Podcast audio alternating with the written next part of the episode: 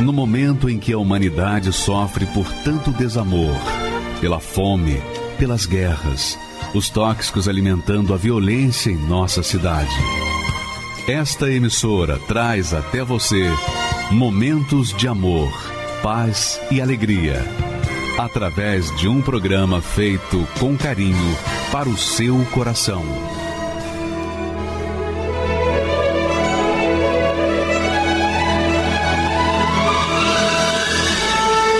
Agora, com você, a Palavra Amiga do Bispo Macedo.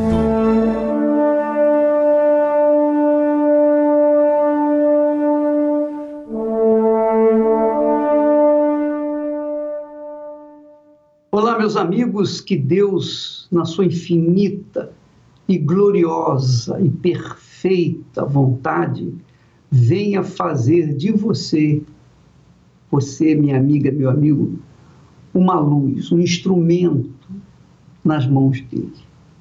Essa é a vontade de Deus. Esse é o serviço que Deus quer que nós prestemos a Ele. É isso que Ele quer fazer na nossa vida. Jesus disse assim: Vós sois a luz do mundo. Primeiro Ele disse: Eu sou a luz do mundo. Depois Ele disse: Vós sois a luz do mundo. Então, quem crê no Senhor Jesus tem que ser a luz do mundo, a exemplo do próprio Senhor Jesus. Deus quer fazer de você, minha amiga e meu amigo, o seu altar, o seu trono, a sua morada. Deus quer viver dentro de você. O relacionamento que Deus teve com o seu povo de Israel no passado era assim, através do sacerdote. Mas quando Jesus veio, quando Jesus veio a este mundo, ele mudou a maneira de ser. Quando ele veio, ele andou com seus discípulos, com seu povo, com a sua igreja. E quando ele foi para o lado direito, quando ele sentou-se à direita do Deus Pai, ele enviou o Espírito Santo para fazer morada dentro de nós, não andar encostado, como acontece com os encostos, que vivem encostado nas pessoas e às vezes até se apossam das pessoas, mesmo que elas não queiram. Mas o Espírito Santo, quando vem, ele quer fazer de você a sua morada. A sua morada. De forma tal que o seu caráter, o seu pensamento, o seu coração, os seus olhos, todo o seu ser venha resplandecer a presença dele, a imagem dele, por onde quer que você vá. E é por isso que Deus falou com o seu povo, dizendo assim: Então voltareis e vereis a diferença entre o justo e o ímpio, entre o que serve a Deus e o que não serve. A diferença entre o justo e o ímpio é essa: o justo carrega consigo o Espírito de Deus, o Espírito da justiça. O ímpio carrega dentro de si o espírito da injustiça, da rebeldia, do pecado das trevas. Então, tem que haver essa diferença entre aquele que serve a Deus daquele que não serve, daquele que é instrumento nas mãos dele, daquele que não é instrumento nas mãos dele. Você tem que entender isso, minha amiga e meu amigo. Deus, o próprio Deus falou: vereis a diferença entre o justo e o ímpio, entre o que serve a Deus e o que não o serve. Então só existem dois tipos de pessoas neste mundo: o que serve a Deus e o que não serve. O justo e o ímpio. E você? Qual é a sua posição neste cenário? Você é um justo ou você é um ímpio? Diante de Deus não existe meio termo. É sim sim. Não, não. Não existe mais ou menos para Deus. Ou a pessoa é luz, ou a pessoa é trevas. Essa é a realidade. Está aí. A diferença que Deus quer que nós carreguemos conosco é essa. Quando nós somos justos, nós fomos justificados pela fé no Senhor Jesus, nós andamos uma vida íntegra, nós vivemos na integridade, na verdade, na lisura. A gente leva o bem para outras pessoas, porque o bem está dentro de nós. Mas quando o bem maior, que é o próprio Deus, não está dentro de nós, então nós somos ímpios e carregamos e levamos a impiedade, o mal, a crueldade, a injustiça por esse mundo afora.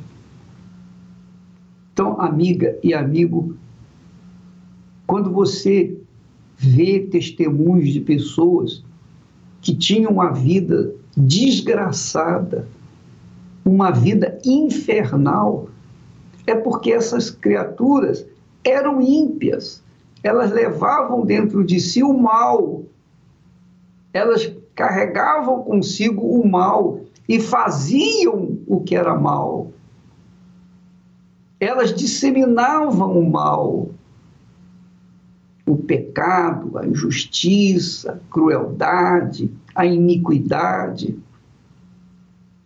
Eram frutos da vida dela, porque ela tinha o mal dentro de si.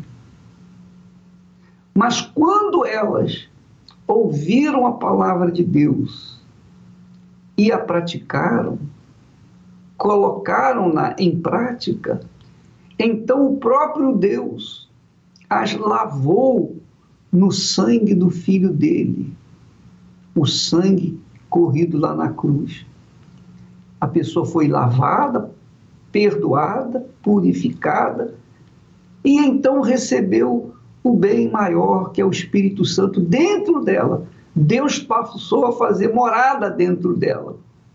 E aí a gente vê a diferença, o que ela era e o que ela é.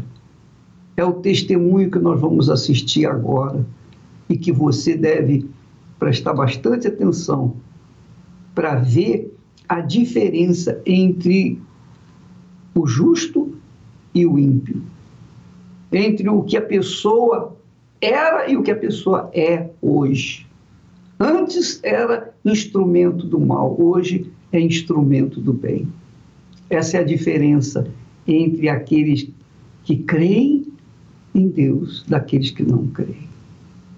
Vamos assistir esse testemunho e você vai verificar a diferença entre o que serve a Deus e o que não serve.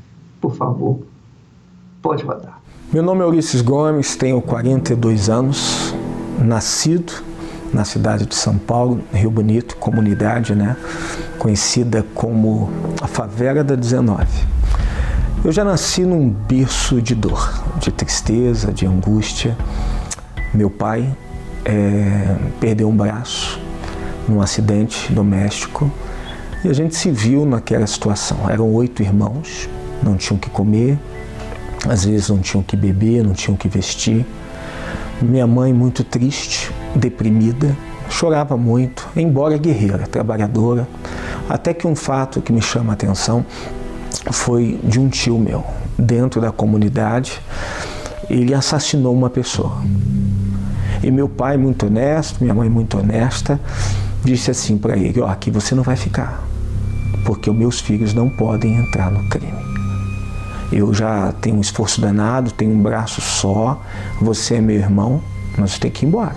Eu lembro que ele olhou bem para o meu pai e disse assim: Seus filhos serão pior do que eu.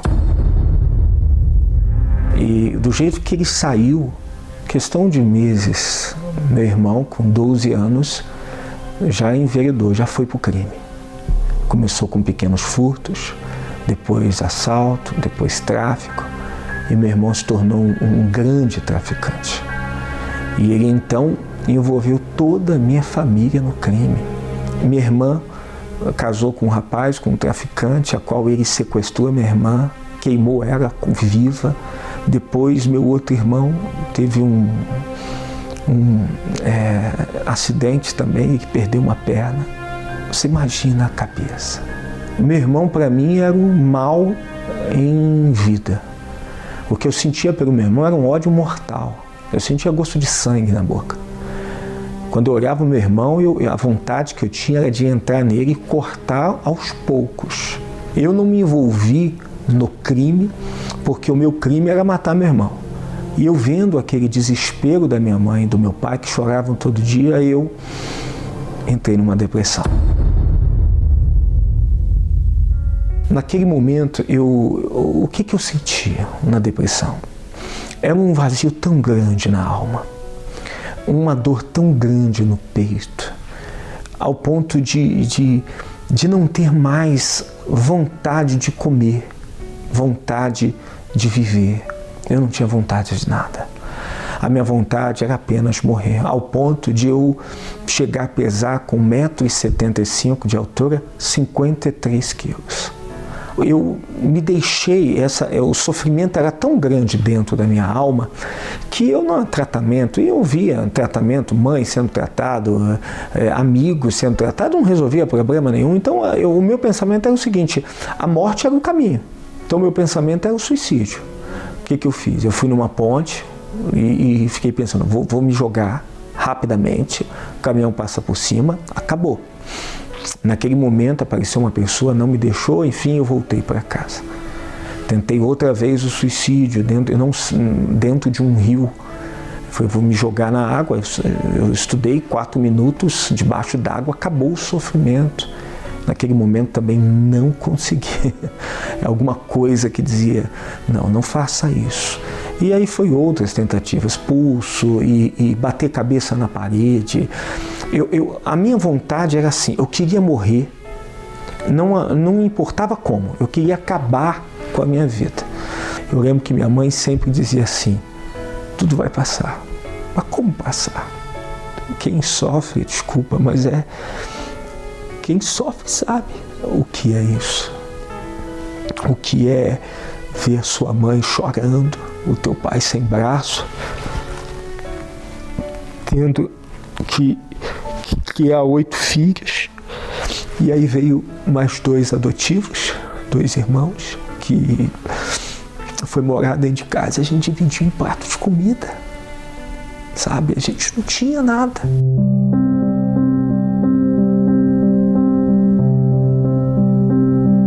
Aí eu saí de casa revoltado, fui para a rua diante da escola. Aí um jornal bateu na minha perna, do nada, um vento bateu no jornal. Peguei esse jornal, comecei a, a ver o que estava escrito. E aí, a minha surpresa, um testemunho de um jovem dizia que a vida dele tinha mudado, que a família dele era outra, que o crime já não existia mais, que ele era um novo homem, que conseguiu perdoar a sua família. Eu corri fui para casa. Falei, mãe, essa, da onde é essa igreja aqui? Ela foi universal hoje. Eu disse, olha, essa é a igreja da vizinha, da Odete. Aí cheguei, eu mesmo fui bati na porta da minha, da minha vizinha, disse, Odete, você vai nessa igreja? Vou. Vou sim. Se eu não me engano, era sexta-feira, domingo. Que horas é o culto? Seis da manhã. Eu disse, eu vou com a senhora. Eu te encontro na igreja. Ela, não, eu te pago a passagem. Você vai comigo. E seis da manhã. Cheguei na igreja, lembro o dia, um sol batia, sabe, na janela, forte, pastor no altar, e o pastor brigando com a maior fé. Eu disse que esse pastor é meio doido. Ele disse: se a sua vida não mudar aqui, se não acontecer na sua vida aqui o que eu estou pregando, eu passo a ser igual a você. Eu, opa, pastor vai ter família de bandido igual a minha, vai viver na minha casa, quem não sabe que é minha casa. E começou com tanta, eu estou te dizendo tal, eu disse, aceito o desafio. Você vai estar aqui quarta, você vai estar sexta, domingo. Acredite, há um Deus maior. Esse seu sofrimento não existe não, rapaz. Isso aí, sabe, pregando, eu disse, é para mim. Aí eu cheguei, eu voltei para casa diferente, um brilho. Minha mãe chegou, o que, que aconteceu com você hoje? Eu disse, eu não sei o que aconteceu. Eu só sei que eu quero voltar naquela igreja. Ele disse que eu tinha que voltar quarta. Sexta era domingo.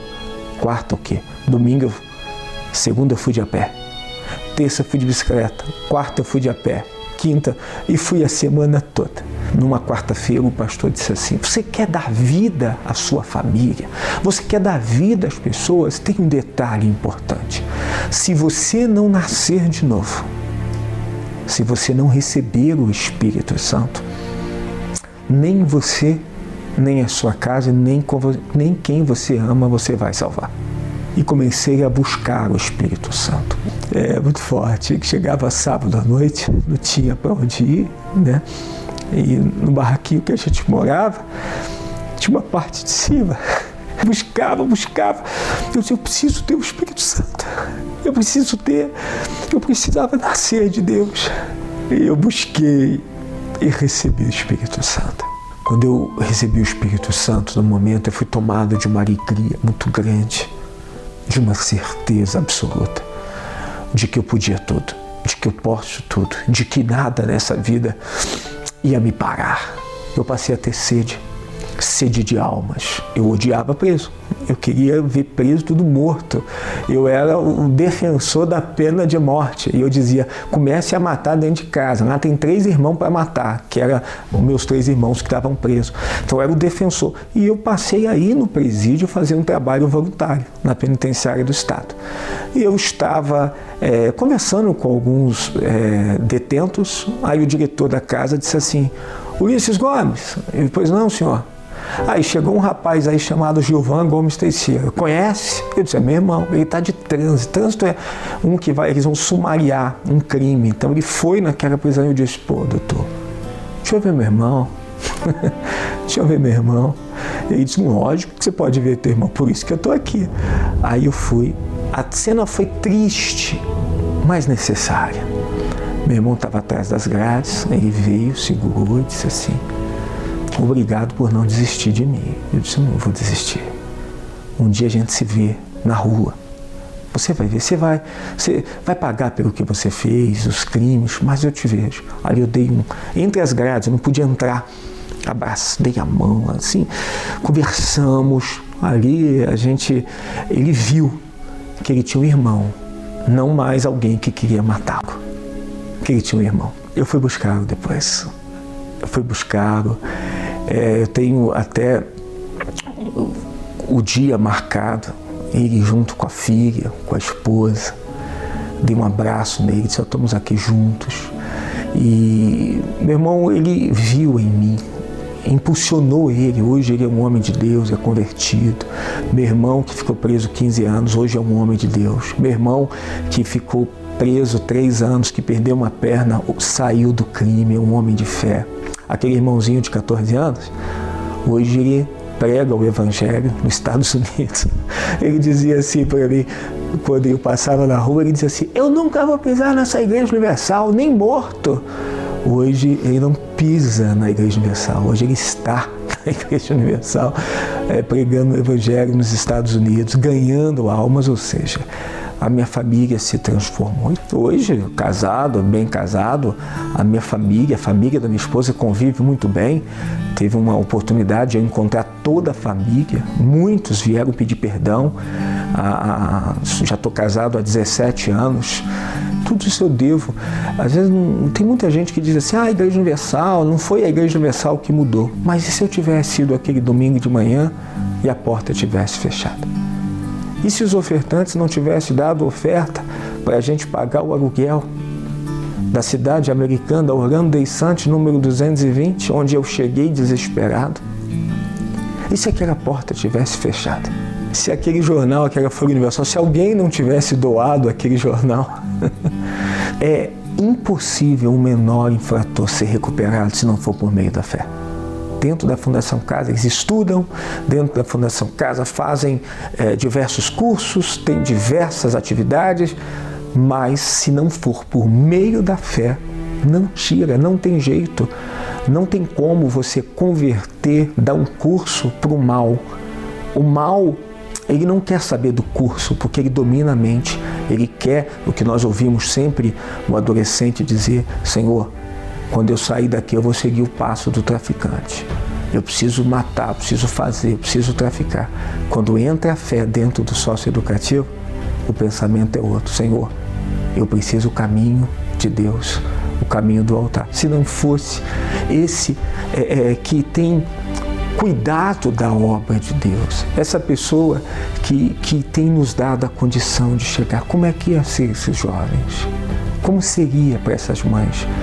Tudo que vocês têm feito dentro da Fundação Casa através da Igreja Universal. As suas doações têm chego e graças a Deus almas têm sido ganhas.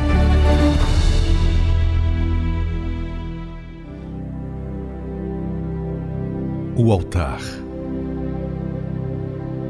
O ponto de encontro do ser humano com Deus. Abel, Noé, Abraão e tantos outros sabiam que ali certamente o encontrariam. Nele obtiveram respostas, recomeçaram suas vidas venceram conflitos e medos. Fizeram aliança com o Altíssimo.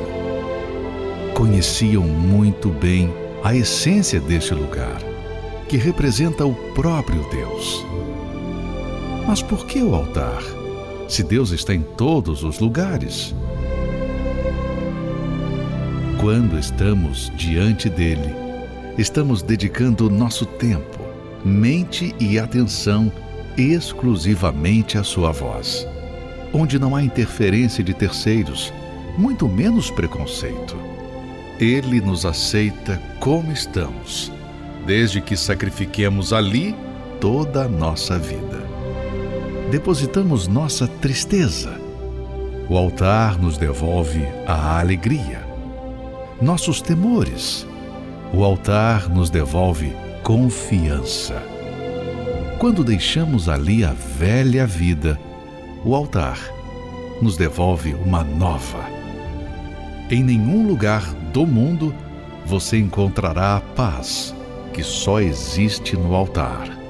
Ele está sempre aberto para receber os sinceros que buscam se aproximar de Deus.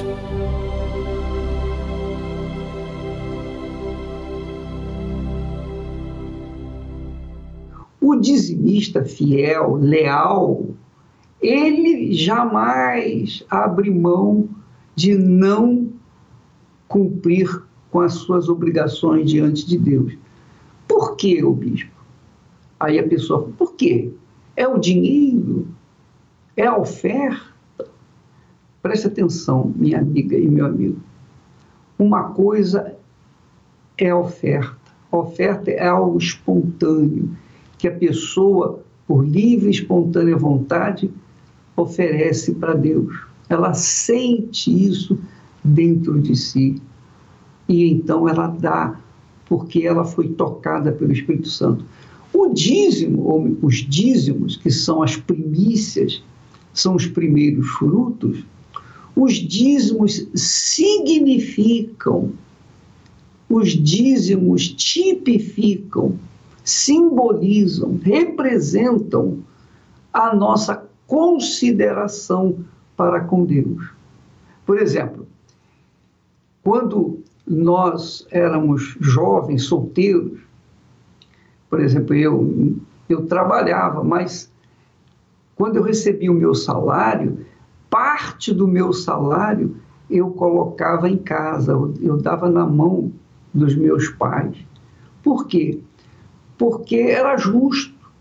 Se eu comia em casa, se eu dormia em casa, se eu tinha roupa lavada, roupa passada, se eu tinha pessoas, a minha mãe que cuidava de mim, era justo que eu também participasse das despesas da casa. Isso era um fato. Então, eu era obrigado a fazer isso. Meu pai cobrava. Não, você tem que ajudar. Então nós ajudávamos, não só eu, mas os demais irmãos faziam a mesma coisa. Ora, com respeito aos dízimos, não é muito diferente, Porque se Deus me dá o sol, se Ele me dá o ar, o oxigênio para respirar, se Ele me dá a vida para viver, se Ele me dá a inteligência, forças para trabalhar, se Ele me coloca à disposição tudo aquilo que eu uso, ora, não seria também uma forma de honrá-lo, de reconhecê-lo como o Senhor da minha vida, reconhecer que o sol que eu tomo pela manhã vem dele, que o ar que eu respiro vem dele, que a água que eu bebo vem dele, que a vida que eu tenho vem dele, que tudo o que eu vivo 24 horas por dia vem das mãos dele. Não é justo eu considerá-lo como o meu Senhor, o Senhor da minha vida. E para que essa consideração deixe de ser uma consideração teórica e venha a ser prática, então eu o honro com as primícias da minha renda, com as primícias do que eu conquisto. Ele me deu inteligência para ganhar dinheiro, então eu vou honrá-lo com as primícias do que eu ganhar. Isso é demais? Não, isso é o mínimo, porque Deus só exige os primeiros 10%. Ele não exige qualquer 10%. Se eu pegar os primeiros 10% e gastar comigo e pegar os 90% restante e colocar no altar, eu estarei ainda assim sendo considerado ladrão diante dele, porque ele não quer a quantidade, ele quer a qualidade, ele quer a consideração. É claro que ele não precisa de dinheiro, ele não precisa de dízimo, ele não precisa de oferta, ele não precisa de nada. Mas a oferta representa o amor que eu tenho para com ele. Os dízimos representam a consideração, a minha fidelidade para com ele, o meu reconhecimento de que ele é o meu Senhor. Então, quando Deus fala nesse capítulo 3 de Malaquias sobre os dízimos, ele diz com letras bem eh, claras, não tem dúvida. Vós me roubais, ele falando para o seu povo. Vós me roubais. Aí vocês me perguntam, em que nós temos te roubado? Aí ele mesmo diz, nos dízimos e nas ofertas. Com maldição sois amaldiçoados. Quer dizer, quem é ladrão, quem rouba a Deus nos seus dízimos e nas suas ofertas, naturalmente é amaldiçoado, naturalmente é um ímpio naturalmente é uma pessoa que não serve a Deus. Mas aquele que serve a Deus, aquele que é fiel nos dízimos, ah, convenhamos, Deus não pode ser injusto de esquecer dele. É ou não é? Se eu sou fiel a Deus nos meus dízimos, nas minhas ofertas, então eu tenho o direito, eu tenho o privilégio de cobrar dele aquilo que ele prometeu. Então, essa pestilência, essa mortandade que assola ao meio-dia, meia-noite, todo dia, em todo mundo, ela não pode chegar na minha vida, na minha casa, porque nós somos, a minha casa e eu, servimos ao Senhor. Então não é justo, não é justo que eu seja um fiel dizimista a Deus, que eu seja uma pessoa que o honre com as minhas primícias e ele na hora mais necessitada, ele me abandona. Não, ele, ele é leal, ele é fiel. Então, minha amiga e meu amigo, os dízimos não é uma questão de dinheiro, não é questão de, de quantidade, de quantia, de numerário. Não, os dízimos é questão de reverência. Os dízimos é questão de consideração. Então, eu considero o meu Senhor eu considero Jesus como meu Senhor, então tudo o que é primeiro na minha vida, na realidade, não é meu, é dele. Então eu coloco no altar. O altar é o lugar onde a gente honra a Deus com as primícias. E eu não estou falando isso para que você, ah, eu vou também dar o meu dízimo para não ser amaldiçoado. Não, você deve dar o dízimo, não é para não ser amaldiçoado, não. Você deve dar o dízimo porque quem te dá a vida é o Senhor. Então você tem que considerá-lo como Senhor. Ele tem que ser o primeiro na sua vida. Ainda que você coloque o dízimo lá no altar, mas você o despreza, isso também tampouco vai resolver para você. Você tem que ouvir e obedecer a palavra dele, não só no quesito de dízimos e ofertas, mas ter uma vida limpa, para que você seja justo diante dele para que você o sirva com a sua própria vida, para que você sirva como luz, como sal da terra, como uma criatura fonte de vida para outras pessoas. Ah, minha amiga, meu amigo, é isso que Deus quer para você, para mim, para todos nós. Então, desde o momento que nós somos fiéis a Deus, leais a Ele, por obrigação da própria palavra dele, ele tem que ser fiel e leal a cada um de nós. Essa é a nossa fé. E quem crê, obedece. Quem não crê, não obedece. Mas aí vai ver a diferença entre o justo e o ímpio, entre o que serve a Deus e o que não o serve. Aí está a diferença. Aí está por que, que Deus tem me abençoado. Aí está a palavra que mostra a diferença entre eu e aqueles que são ímpios e que não servem a Deus. Então, aqueles que não servem a Deus, que são ímpios, me condenam, me criticam, me censuram, cobram de mim. Eles são rebeldes, eles são cruéis, eles são malvados, eles são acusadores, eles são críticos, eles querem a minha morte. Eles querem que eu morra e a notícia corra e que sejam os primeiros a saber. Só que Aqueles que quiserem me amaldiçoar, ou aqueles que me amaldiçoam, eles serão amaldiçoados. Mas aqueles que me abençoarem, estes serão abençoados, porque é a promessa do meu Pai. Não para mim apenas, mas para com todos os que o servem. Se você serve a Deus, você tem essa garantia. O Espírito Santo garante essa palavra aí. O próprio Deus diz: vereis a diferença entre o que me serve e o que não me serve, entre o ímpio e o justo. Graças a Deus.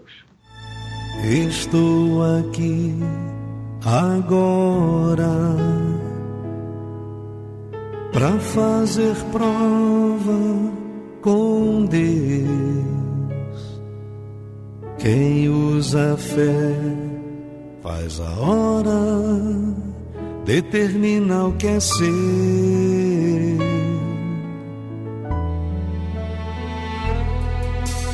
Hoje eu marquei contigo o meu desabafo, meu Deus, com um clamor de fé de um servo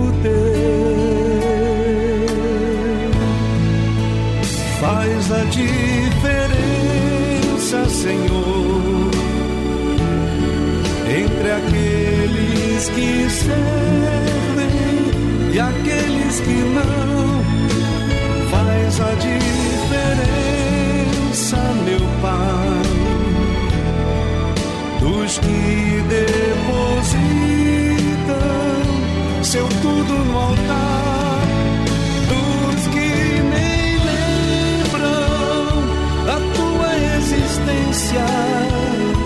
Aqueles que têm esperança em ti, dos que te honram na tua presença, faz a diferença.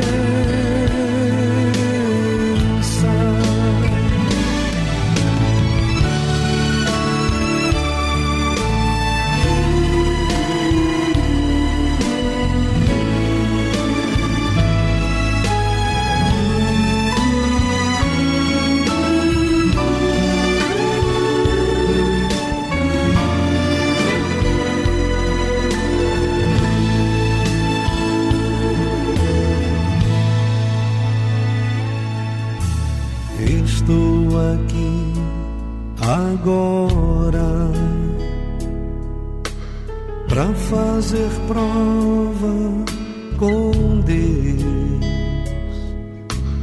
Quem usa fé faz a hora, determina o que é ser.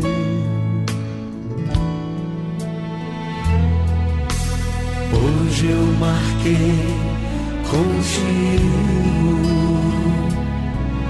o meu desabafo, meu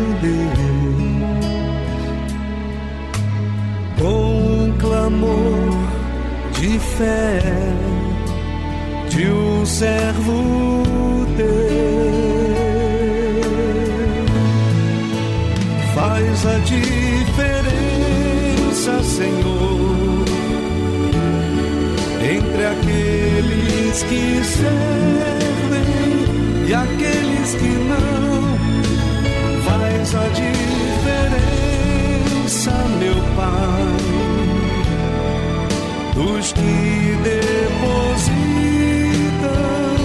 seu tudo no altar, dos que nem lembram da tua existência, daqueles que têm esperança em ti que te honram na tua presença faz a diferença.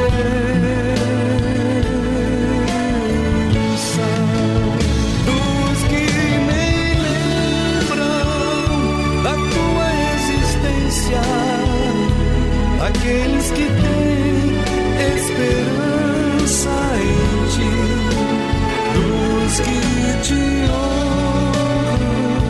na tua presença faz a diferença.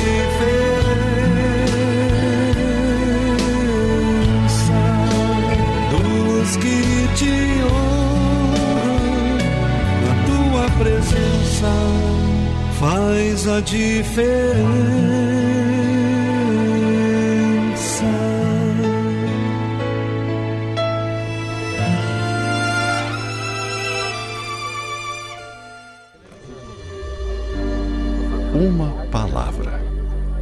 pessoas se desesperam.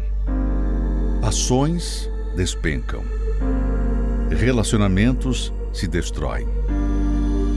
Tudo por causa de uma palavra. A maioria não se dá conta de que há espírito em cada palavra. E, infelizmente, estão se destruindo por permitir qualquer uma se instalar no seu interior. Porém, uma palavra pode mudar toda a sua vida. Porque a palavra de Deus tem espírito. Quando você lê a Bíblia, o espírito da palavra entra na sua mente e faz gerar a fé inteligente. Participe da Escola da Fé Inteligente e permita que esta palavra transforme a sua mente e as suas atitudes nesta quarta-feira, às 10, 15 e com o Bispo Macedo às 20 horas, no Templo de Salomão, Avenida Celso Garcia, 605, Brás. Traga sua Bíblia. Meu nome é Gislaine Sakukawa, eu tenho 37 anos e sou autônoma. O preconceito era do que eu ouvia na mídia, né? É a respeito de pedir oferta, pedir é, dinheiro, dízimo. Eu não tinha, eu não entendi o que, que era isso, mas eu achava que aquilo ali estava roubando, né? As pessoas se aproveitando, né? Da boa fé das pessoas. E foi numa época que estava se falando muito mal do bispo, do bispo Macedo, né? Falava-se é, vídeos dele pedindo dinheiro, como pedir uma oferta. Aquilo ali me criou uma revolta muito grande, uma raiva deles. Eu não suportava ver o bispo, detestava ele, ouvir falar, falava ladrão, é uma camada de ladrão. E quando as pessoas vinham falar, né, para convidar e tudo, ignorava, não queria saber. É, do Bispo de Macedo, eu achava que ele era o quem comandava uma quadrilha, né? Para roubar ali, tá ali para ensinar, né, os seus, o, os seus cúmplices, né, a como, como tinha que fazer para tomar o dinheiro do povo. Eu achava que eles eram gasto para si mesmo, né, para suas vaidades, para viagens, né, é, com, com bebidas, gastava para eles, o uso deles. Se eu visse ele naquela época ia xingar, falar ladrão, aproveitador. Quando eu comecei a ir na Igreja Universal, eu fui a convite da minha mãe, né? Mas eu ia somente para agradar ela, para fazer a companhia para ela, para satisfazer uma vontade dela. Passado um tempo, eu vi a mudança na minha mãe, né? Eu vi que ela já estava curada, havia passado os seis meses e ela chegou aí no médico, né? Mostrou os resultados do exame, não tinha mais nada, né? E foi onde ali foi onde eu vi que realmente tinha algo diferente, que, que aquilo que estavam falando não era verdade, né? Que ela foi curada. O médico havia dado seis meses de vida para ela e ela foi curada. Aí foi quando eu comecei a, a buscar, a procurar saber, conhecer, né? A verdade o Deus que estava sendo pregado ali do altar, né? E passado um tempo, eu fui, eu tive que ir trabalhar no Japão com os meus pais. E chegando lá, a gente não conhecia nada, não sabia falar direito o idioma, né? E a gente estava na linha de produção, fazia acho que duas semanas que a gente estava lá, né? Não sabia que tinha igreja universal lá. E a gente conversando, né, com uma outra brasileira, e ela falou, começou a evangelizar a gente na linha de produção. E ali foi onde eu vi que tudo que eu pensava a respeito da igreja era mentira, porque foi onde que realmente caiu a ficha, porque ela ela fez o convite e falou: Nossa, tem uma igreja aqui, né? A oferta que o pessoal estava dando lá atrás, né? Fez com que chegasse a igreja aqui né? E os, na época a gente não tinha como, como chegar até a igreja, era um pouco distante, não tinha um carro nem nada. E o pastor vinha buscar a gente em casa e não cobrava nada. Eles vinham, buscava a gente em casa, trazia de volta, né, toda semana. E isso fez aquilo me pesar na consciência. Falar assim, poxa, eu apontei tanto dedo, eu vi tanta é, ouvidos a mentiras, né? Tantas histórias e não era verdade. Duas semanas depois eu me batizei nas águas, né? E passado um tempo eu fui batizada com o Espírito Santo. É algo sobrenatural, né? Foi numa quarta-feira, né? O pastor chamou a gente para ir na frente do altar, quem não tinha o Espírito Santo ainda. E é, foi como o próprio Deus colocando as mãos sobre a minha cabeça. E a paz que reinou dentro de mim foi tão grande, algo que eu nunca tinha sentido na minha vida. Não, não existe palavras para definir o que é ter o Espírito de Deus dentro da gente.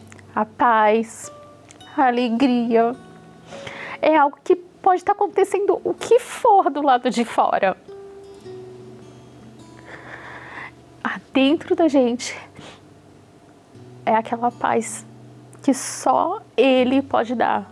Eu busquei tanto, tanto, tanto nas amizades, no mundo, em bebidas, tantas coisas lá fora e eu nunca tive. Havia sempre algo que faltava e o que faltava era Ele, é o Espírito de Deus morando dentro de mim. Tenho o meu filho, que é um, um adolescente abençoado, tem a minha mãe, né? Um cuidando do outro, amor, a harmonia dentro de casa, né? Aquilo que eu vivi na minha infância de ver os meus pais brigando, não existe. não existe. A Igreja Universal é uma casa, né? Não vou nem dizer a segunda casa, é a primeira casa. É a primeira casa. É... Eu não abro mão de estar na casa de Deus. Dentro da Igreja Universal, eu descobri o verdadeiro Deus, o Deus vivo, né? Não é aquele Deus que só de, de ouvir falar, de oração, de como se fosse uma história. Não, não é uma história. É verdade. Ele está vivo, ele está ali, ele nos ouve, né? Ele quer fazer morada dentro da gente. E para mim isso é tudo.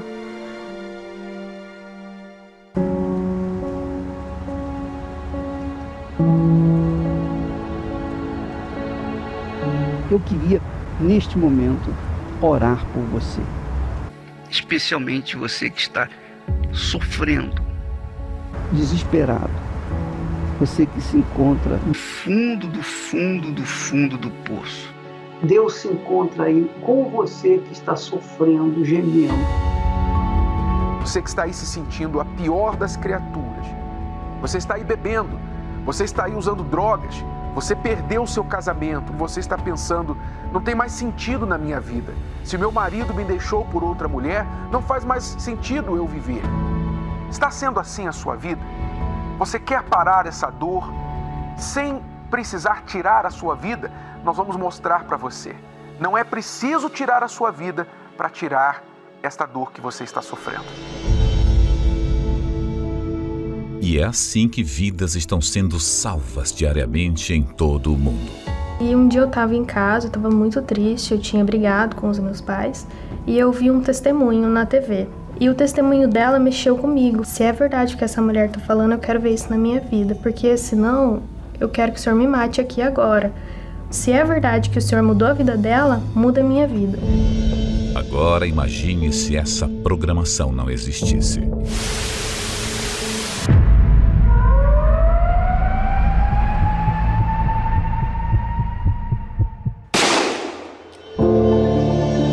Só existe um motivo para esses veículos de comunicação permanecerem 24 horas por dia, levando vida, paz e socorro aos aflitos e desesperados. A sua contribuição. É por essas antenas que alcançamos os lares dessas pessoas que necessitam da sua ajuda. Desde a época de Jesus, ele já sabia que sobre o telhado o alcance de pessoas era bem maior. O que vos digo em trevas, dizei-o em luz, e o que escutais ao ouvido, proclamai-o sobre os telhados. Seja livre aí onde você está. Seja livre desse pranto.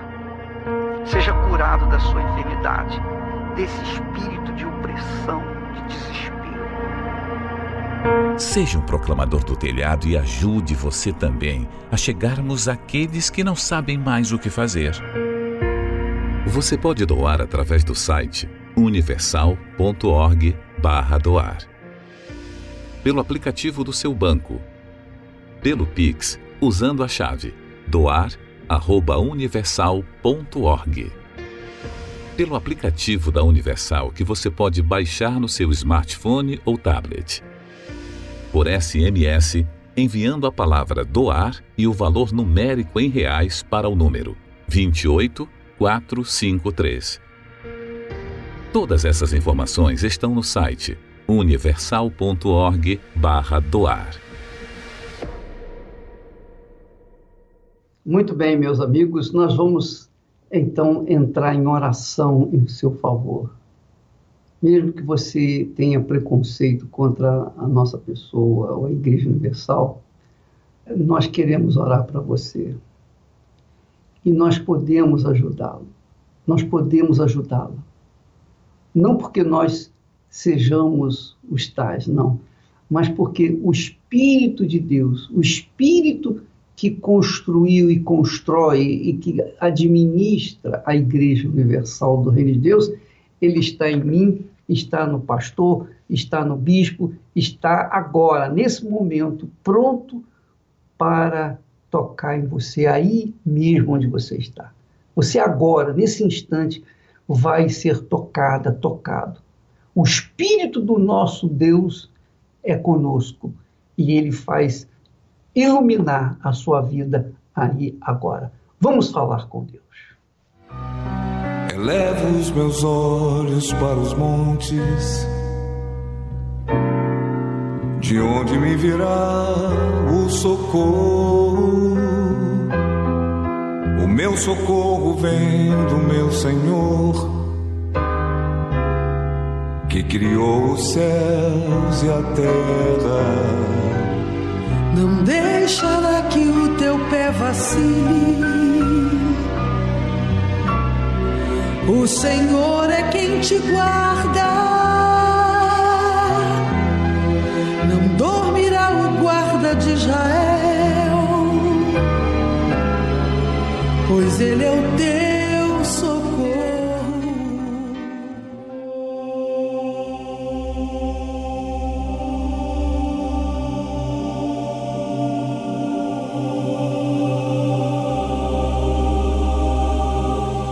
meu Senhor Jesus, por favor, estenda a tua mão através desta oração para dar um sinal para esta pessoa que está desesperado, aflito por causa de uma dor crônica, de uma doença incurável, ou por causa do desemprego, falta de clientes. Esta pessoa que não consegue dormir, descansar, a sua cabeça não para, ele já se relacionou com uma, duas, três, quatro pessoas diferentes, procurando a felicidade, procurando ser valorizado, amado, respeitado. Mas parece que todas as pessoas com quem ele se relacionou levou um pedaço do seu coração, não sobrou nada. Ela está indiferente, ele está indiferente à vida, à felicidade. E agora eu peço a Ti de joelhos, aqui no Templo de Salomão, juntamente com o Bispo Macedo, nós pedimos por esta pessoa que está aflita, meu Pai. Dá um sinal para ele agora. Usa esta água como um ponto de contato. Arranca essa dor, arranca essa tristeza, arranca esse encosto que fez esta pessoa acreditar na mentira de que a felicidade não existe, que nunca será feliz. Usa esta água, meu Deus, agora. Se eu sou profeta do Deus vivo, aí agora onde você está, Deus, Ele vai arrancar essa dor, essa opressão, e você vai receber paz e coragem para lutar e vencer todos os seus problemas. Em nome do Pai do Filho e do Espírito Santo, eu declaro esta água abençoada.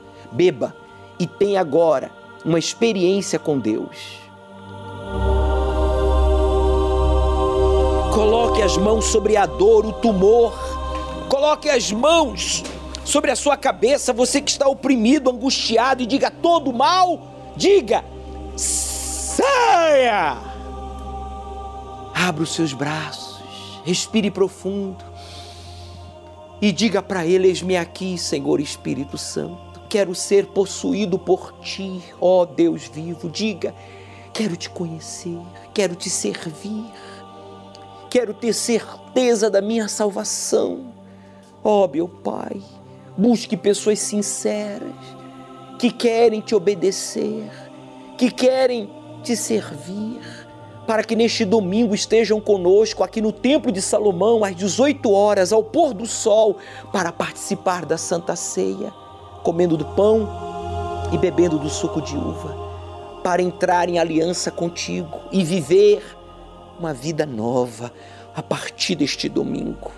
É o que nós determinamos que aconteça e você que concorda, diga amém e graças a Deus. Qual a diferença do ano passado para este ano? O tempo está passando e o que você tem feito? 2020 foi um ano desafiador para toda a humanidade. O mundo foi surpreendido pela pandemia do coronavírus e a primeira reação da maioria foi o medo. Ninguém mais ia à igreja poucos saíam para trabalhar. Empresas fecharam. Pessoas apavoradas, sofrendo com síndrome do pânico e depressão. O mundo pareceu deserto. Mas ao longo do ano, muitos começaram a perceber que a vida precisava continuar, que precisavam retomar o trabalho ou morreriam de fome, que precisavam retomar a vida espiritual ou morreriam espiritualmente. Perceberam que o medo poderia ser mais prejudicial do que qualquer coisa, e mesmo com a crise, as pessoas empreenderam mais do que em 2019 cerca de 100 mil novas microempresas foram registradas no ano passado. Pesquisas recentes apontaram que em 2020, as pessoas que buscaram refúgio na fé durante a pandemia, mesmo que online, lidaram melhor com a situação, não apenas espiritualmente, mas em relação à família também. Aos poucos, a vida vai voltando ao normal para muitos.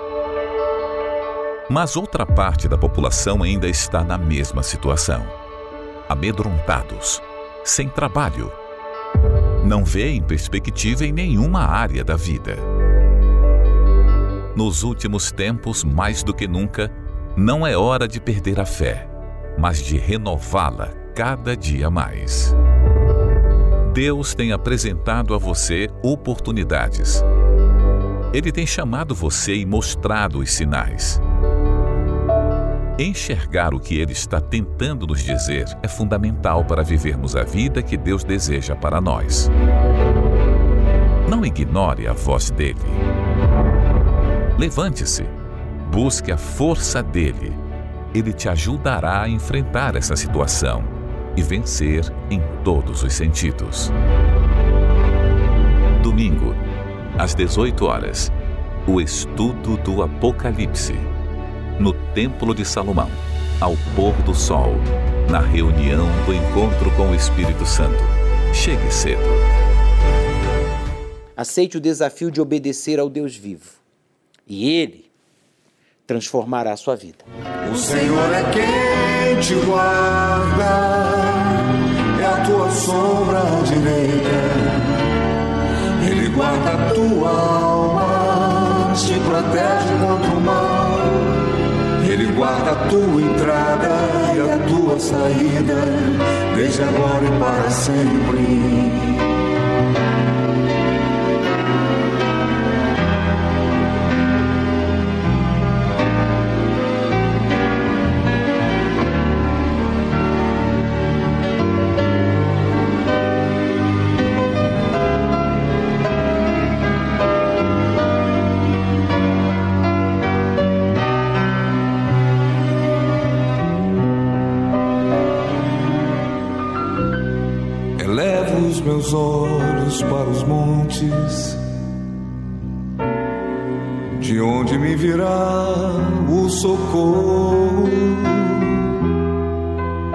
Socorro